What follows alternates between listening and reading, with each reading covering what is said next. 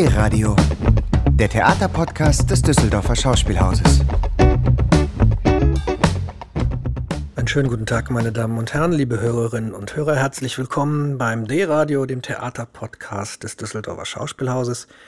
Mein Name ist Robert Kohl, ich bin Chefdramaturg an diesem Theater und ich möchte in der heutigen Folge reden über eine Uraufführung, die ähm, in der Saison 2021 auf dem Spielplan steht. Es ist eine besondere Uraufführung, weil sie die Fortsetzung eines Erfolgsstückes ist oder der zweite Teil einer Trilogie oder auch einfach nur das neue Stück von Ferdinand von Schirach. Über Ferdinand von Schirach muss man nicht viel sagen. Er zählt zu den erfolgreichsten Schriftstellern dieser Tage. Ähm, ist 2009 mit seinem Erzählband Verbrechen quasi über Nacht zu einer literarischen Stimme in Deutschland geworden, war vorher als Rechtsanwalt tätig. Mittlerweile ist er nur in Anführungsstrichen noch Autor und hat zusätzlich zu seinen Bucherfolgen einen erstaunlichen Erfolg auf dem Theater erzielt mit seinem Erstlingswerk Terror. Auch hier in Düsseldorf war Terror zu sehen, fast 100 Mal gespielt worden. Und auch weltweit, das muss man sagen, dieses große Wort muss man benutzen, ist dieses Stück zu einem riesengroßen Erfolg geworden. Seit Jahren wird es in der Statistik des Deutschen Bühnenvereins auf den vorderen Plätzen gezählt und hat eine Debatte angestoßen in Deutschland, äh, weil es eine sehr eigene ästhetische Form gewählt hat, nämlich die Form des öffentlichen Diskurses. Terror, falls Sie es gesehen haben sollten, auf der Bühne oder im Fernsehen, äh, es gab eine Fernsehverfilmung, verhandelt einen fiktiven Fall, ist eine fiktive Gerichtsverhandlung. Ein junger ähm, Pilot der Luftwaffe steht vor Gericht, der sich in einem moralischen Dilemma befunden hat. Und nun wird über diesen Fall verhandelt und das Publikum im Saal, das Theaterpublikum wird zu Laienrichtern sozusagen in diesem fiktiven Fall und stimmt am Ende über die Schuld oder Nichtschuld dieses Piloten mit ab. Das war Terror. Das hat dem Stück auch Kritik eingebracht, weil naturgemäß ein solcher Vorgang, ein solcher komplizierter juristischer Vorgang auf der Bühne ein bisschen simplifiziert werden muss. Aber wenn Sie eine Aufführung von Terror gesehen haben, dann werden Sie festgestellt haben, selten zuvor und selten danach ist in deutschen Theaterfoyers während der Pause oder nach der Vorstellung so intensiv, so konzentriert und so kontrovers diskutiert worden. Das neue Stück von Ferdinand von Schirach heißt Gott, hat eine ähnliche Anlage und hat ein ähnliches Potenzial dazu, Diskussionen auszulösen. Es handelt nämlich von einem der größten, wenn nicht sogar dem größten Thema der Menschheit, dem größten Dilemma der Menschheit, nämlich der Frage nach dem Tod und dem Todeszeitpunkt. Wie wollen wir leben, fragt das Stück, aber vor allem fragt es, wie wollen wir sterben. Wir alle kennen den Wunsch, in vertrauter Umgebung eines Tages mal schmerzfrei und friedlich aus der Welt zu scheiden. Äh, doch wir alle wissen auch, dass dieser Wunsch oft nicht von der Realität gedeckt ist, um es mal vorsichtig zu sagen. Wir wollen in Würde sterben, aber Krankheiten stehen dem im Wege, Unfälle stehen dem im Wege, unstillbare Verzweiflung, biologische Anlässe, äußere Anlässe, all das kann uns die Würde nehmen, die wir uns für unsere letzten Stunden, Tage, Wochen, Monate erhoffen.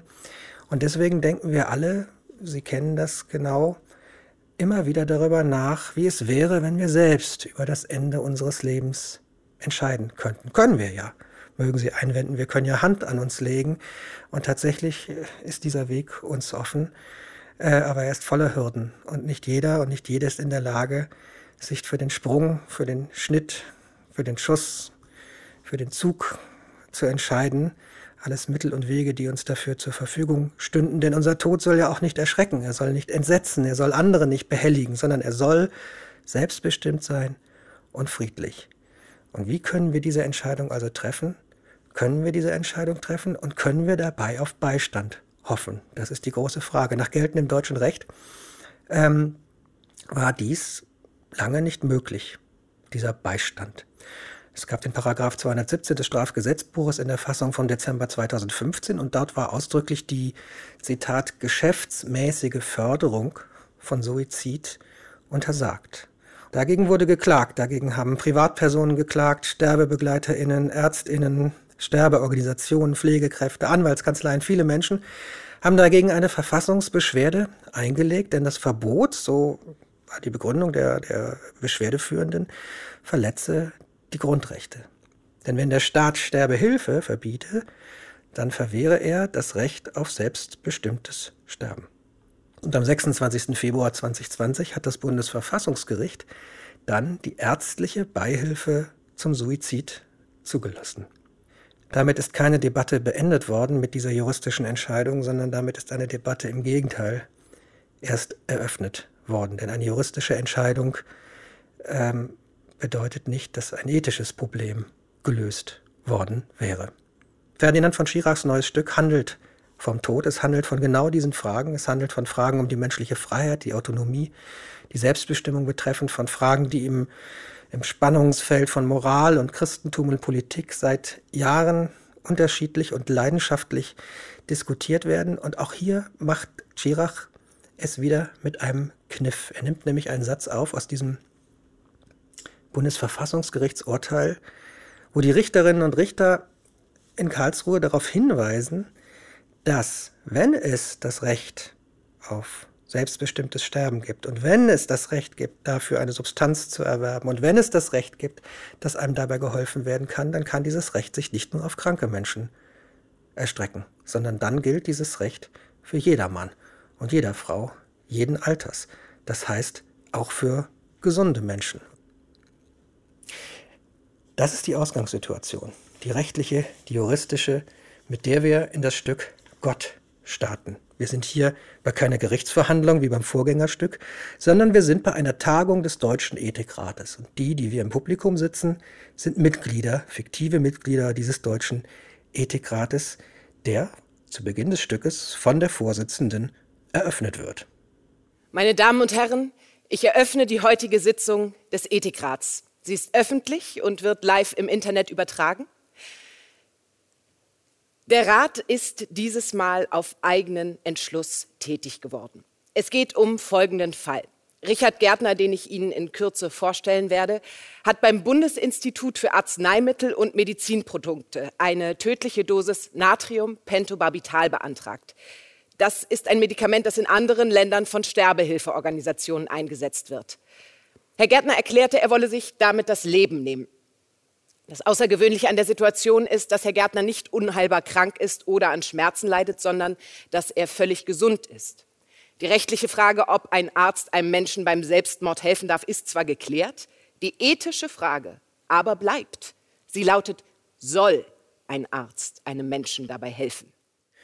Der Deutsche Ethikrat, zu dem wir an diesem Theaterabend gehören, hat natürlich lediglich eine beratende Funktion. Es geht nicht darum, das Gesetz in irgendeiner Weise zu kommentieren oder gar zu ändern. Diese Befugnisse hat der Ethikrat ja gar nicht. Es geht einfach nur darum, eine ethische Frage zu entscheiden, ein ethisches Dilemma aufzulösen. Dazu werden Expertinnen und Experten auf die Bühne gebeten, die der Ethikrat eingeladen hat. Da ist zum Beispiel die Rechtssachverständige Frau Littgen, die noch einmal auf die juristischen Umstände der Situation eingeht. Ich habe das Strafrecht immer so verstanden, dass es auch unser Leben schützen soll. Ja, das tut es auch. Das tut es auch. Aber der Staat darf seine Bürger doch nicht bevormunden. Ja, aber es kann doch nicht Aufgabe des Staates sein, beim Suizid zu helfen. Ja, das stimme ich Ihnen zu. Aber darum geht es gar nicht. Es geht doch hier um die Frage, ob der Staat sich einmischen darf, wenn ein Arzt dazu bereit ist, einem Sterbewilligen zu helfen. Aber was hat denn das für Konsequenzen? Wenn jeder seinen freien Willen ausleben und sich mit Hilfe eines Arztes töten darf, dann kann ja auch ein 18-Jähriger nach diesem Medikament verlangen, der gerade Liebeskummer hat, oder eine 20-Jährige, die ihren Job verliert und nun verzweifelt ist. So irritierend es für Sie vielleicht klingen mag, es gibt keine Rechtspflicht zu leben. Es kann sie auch in einem freiheitlichen Verfassungsstaat gar nicht geben. Im weiteren Verlauf des Abends hören wir auch den Vorsitzenden der Bundesärztekammer, im Stück Sperling genannt, der ein leidenschaftliches Plädoyer dafür hält, dass Ärztinnen und Ärzte niemals gezwungen werden dürften, dem Tod Vorschub zu leisten. Und Herr, Herr Professor Sperling, geht es nicht genau darum, um die Würde und die Autonomie des Patienten? Na, Mama, nee, nee. So ist das nicht gemeint. Ne? Der Weltärztebund hat erst kürzlich noch einmal ausdrücklich gesagt, wie auch die Bundesärztekammer, ein Arzt handelt unethisch, wenn er beim Suizid hilft. Ja, aber widerspricht sich das nicht? Sehen Sie, wenn Ihre Kunst die Lebensbedingungen nicht mehr verbessern kann, ich also an meinem Leben nur noch leide, muss dann nicht Ihre Ethik gerade die Suizidbeihilfe Nein, Hilfe erlauben? Nein, ein Arzt kann nicht dem Tod dienen. Ich werde mich nicht dazu zwingen lassen. Sie glauben, dass Medizin eine neutrale Tätigkeit ist, eine bloße Dienstleistung, stimmt aber nicht. Es ist auch ein moralischer Beruf. Wir haben unsere Werte definiert und wir können nur die Leistungen anbieten, die mit diesen Werten übereinstimmen. Die bessere Fra äh, Antwort auf Ihre Frage ist deshalb nicht, Suizidbeihilfe zu erlauben, sondern umfassend Palliativmedizin anzubieten. Es gibt auch andere Ärzte. Manche von ihnen sagen, dass der letzte Dienst für einen Mitmenschen ein Akt tiefsten Respekts, ein Akt größter Humanität ist. Wissen Sie, vor 20 Jahren, da bin ich im Krankenhaus durch Sterbeabteilungen gegangen. Und da habe ich immer wieder Menschen vor Schmerzen schreien hören. Aber das ist heute anders. Niemand muss mehr leiden. Wir können diesen Menschen in nahezu allen Fällen die Schmerzen nehmen. Und schließlich hören wir auch die Position der Kirche. Im Stück wird sie vertreten durch einen Bischof, Bischof Thiel, der es anfangs mit Argumenten versucht, später aber immer weiter in die Ecke gedrängt wird. Gott, sagt Thomas, hat das Leben gegeben und nur er darf es nehmen. So wie der Lebensanfang dem Zugriff des Einzelnen und seinem Selbstbestimmungsrecht entzogen ist, so ist es auch das Lebensende. Das Leben ist Gottes Geschenk an sie. Geschenke darf man zurückgeben. Nein, nur er allein darf darüber verfügen. Ziemlich seltsames Geschenk, finden Sie nicht auch? Sie sagen, Gott sei allein der Herr über Leben und Tod. Der Mensch dürfe nicht eingreifen. Aber dabei kann der Mensch das Leben längst selbst verlängern. Stichwort gesteigerte Lebenserwartung. Der Grund dafür ist nicht, dass Gott plötzlich netter wurde. Es waren die Fortschritte der Aufklärung und der Medizin. Sie würden doch auch nicht sagen, dass ein Herzschrittmacher oder eine Reanimation einen Eingriff in Gottes Hoheit darstellt. Sie verdrehen alles und sie sind unverschämt. Ich bitte um Verzeihung, Herr Bischof Thiel. Aber ich glaube, Ihnen geht es eigentlich um etwas ganz anderes. Hat Augustinus nicht auch geschrieben, der Mensch dürfe als Soldat Christi nicht desertieren? Ja, das ist seine Formulierung. Er muss also jedes Leid ertragen, ohne aufzugeben. Ja, so ist das gemeint. Er muss stark sein. Aber ist es nicht richtig, für den Menschen nach Glück zu streben und zu versuchen, Leid zu vermeiden? Ist das nicht seine Natur, sein Wesen? Ist das Leid eines Menschen, Herr Bischof Thiel, nicht ganz und gar sinnlos?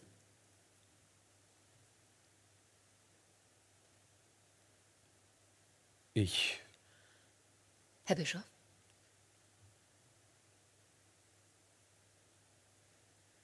Leben heißt Leiden. Wie bitte? Leben bedeutet zu leiden, Frau Biegler. Und diejenige im Stück, die den Bischof dort so am Wickel hat und ihn argumentativ einkreist und in die Ecke zu drängen versucht, das ist Frau Biegler, die Rechtsanwältin von Richard Gärtner, die vor dem Ethikrat versucht, die Position ihres Mandanten deutlich zu machen. Ich bin keine Philosophin, meine verehrten Damen und Herren. Aber könnte nicht genau das es sein, was uns als europäische, als westliche Gesellschaft ausmachen sollte? Nicht der zwanghafte Konsens, sondern dass wir den friedlichen Dissens aushalten. Und was folgt daraus? Wenn wir begreifen, dass wir die absolute Wahrheit nicht kennen und nie kennen werden, dann müssen wir großzügig sein. Der Mensch selbst ist dann das Maß. Nicht die Natur, keine Ideologie, keine Kirche, kein Gott, die Humanität. Die Menschlichkeit ist unser letzter Kritiker und höchster Richter.